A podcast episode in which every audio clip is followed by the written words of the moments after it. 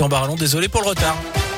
Bonjour Jérôme, bonjour à tous. Et à la une ce lundi, la consécration. Le Montbrisonnais Guillaume Cizeron et la Clermontoise Gabriela Papadaki sont décrochés cette nuit la médaille d'or au JO d'hiver à Pékin en danse sur glace, leur tout premier sacre olympique, Léa Grillet. Oui, un sacre qui leur tendait les bras depuis samedi et leur record du monde établi lors de la danse rythmique. Ce matin, Gabriela Papadakis et Guillaume Cizeron ont encore impressionné sur le programme libre pour conquérir le seul titre qui manquait à leur palmarès. Quatre fois champion du monde, cinq fois champion d'Europe.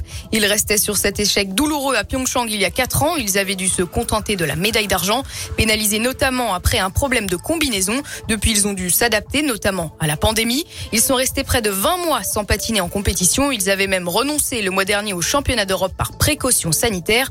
Et cette fois, ils tiennent donc leur revanche pour apporter à l'équipe de France son tout premier titre en patinage artistique depuis 20 ans et le sacre en 2002 de Marina Anissina et du Lyonnais Gwendal Pesra. Merci Léa, c'est donc la onzième médaille de l'équipe de France dans ces Jeux, la troisième en or après les deux sacs de Quentin Fillon-Maillet en biathlon. Le dernier c'était hier lors de la poursuite. Dans l'actu également, une idée pour pallier la hausse des prix du carburant. Plus d'un euro 70 le litre de gasoil, plus d'un euro 80 le litre de sans-plomb sont les prix qui vous attendent à la pompe ce matin. Plus de 5% d'augmentation en un mois, plus de 20% même sur un an. Un enfer donc pour le porte-monnaie. Et ces derniers temps, une alternative refaite par les DEL. Le bioéthanol, facturé moins de 80 centimes le litre, il séduit les Français.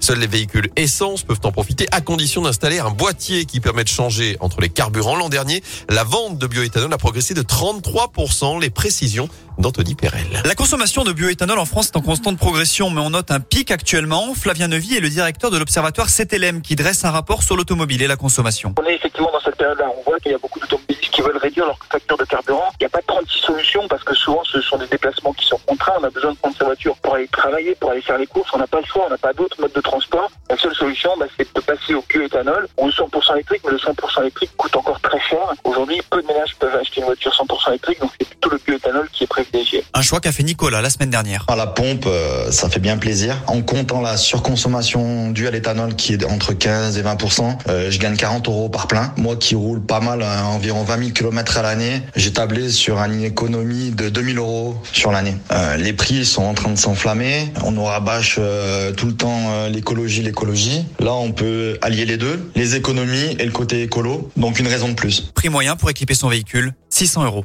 Selon la collective du bioéthanol, un tiers des stations françaises proposent aujourd'hui ce carburant à la pompe. Vous retrouvez la liste complète justement sur radioscoop.com. À saint une mère victime de coups de couteau en voulant séparer ses deux fils. Ça s'est passé samedi soir à Moreno. Selon le progrès, son pronostic vital n'est pas engagé.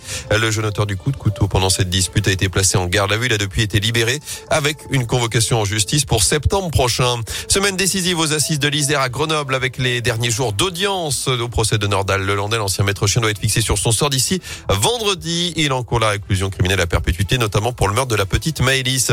Lui sera jugé par défaut le djihadiste rouennais Rachid Kassim, présumé mort depuis 2017 en Irak, accusé d'être l'instigateur de l'assassinat du père Jacques Hamel en 2016. Le procès de cet attentat s'ouvre aujourd'hui devant la cour d'assises spéciale. Retour au sport du foot et à la fin c'est saint qui gagne. Les Verts ont une nouvelle fois renversé Clermont hier après-midi en Ligue 1. Les Stéphanois menés au score avant de s'imposer finalement 2-1 dans ce mini derby très important dans la course au maintien. But de Madi Camara et Timothée Kolodziejczak. Cette victoire combinée à la défaite de Bordeaux et de Metz signifie que ce matin les Verts ne sont plus relégables, seulement barragistes. C'est une première depuis 5 mois. Il y a désormais 5 équipes en un point. Prochain rendez-vous pour la SS dimanche 15h la réception de Strasbourg. Par ailleurs, notez que des incidents ont éclaté hier matin dans les rues de Clermont selon la préfecture du Puy-de-Dôme. Près de 140 supporters stéphanois sont réunis dans le centre-ville malgré l'interdiction de déplacement. Une rixe a éclaté avec des habitants. Un jeune homme de 19 ans a été légèrement blessé selon les autorités. Enfin, beaucoup plus festif cet anniversaire en grande pompe dans les rues de saint Vous l'avez peut-être vu samedi soir.